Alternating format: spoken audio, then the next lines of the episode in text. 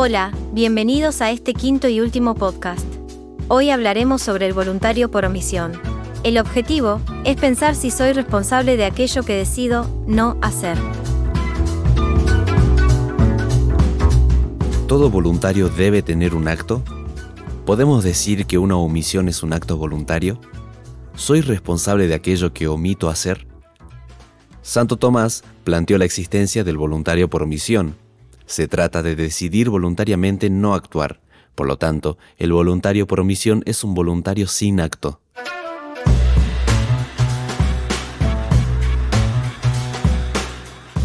Un acto voluntario es aquel que proviene de un principio intrínseco y tiene un conocimiento del fin. Una característica de los actos voluntarios es que son libres. Evidentemente, el primer acto voluntario y libre es el de decidir actuar o no actuar. Esa decisión, en cuanto libre, entra dentro del ámbito de mi responsabilidad.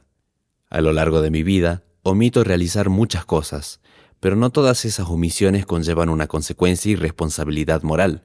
Por ejemplo, esta mañana omití tomar café y tomé té. Ahora, ¿qué sucede si omito realizar algo que es posible y obligatorio? Por ejemplo, un médico omite realizar estudios prequirúrgicos a un paciente que va a someterse a una cirugía programada, siendo esto posible y obligatorio dentro de la práctica médica.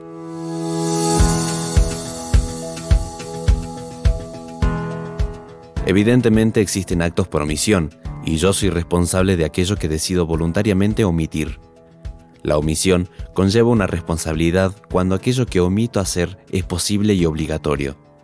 En ese caso, podemos adjudicar al sujeto de la omisión el mérito o culpa de lo realizado.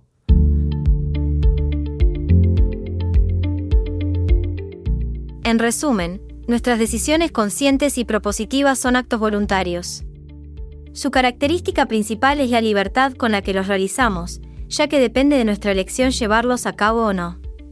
Esta libertad nos confiere la responsabilidad de nuestras acciones. Aunque a lo largo de nuestra vida omitamos hacer algunas cosas, no todas esas omisiones implican consecuencias morales o responsabilidad. Esto fue todo por hoy.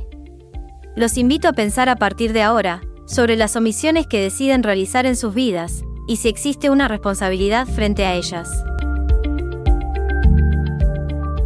Gracias por haber escuchado los podcasts de la materia de ética profesional de la licenciatura en criminología.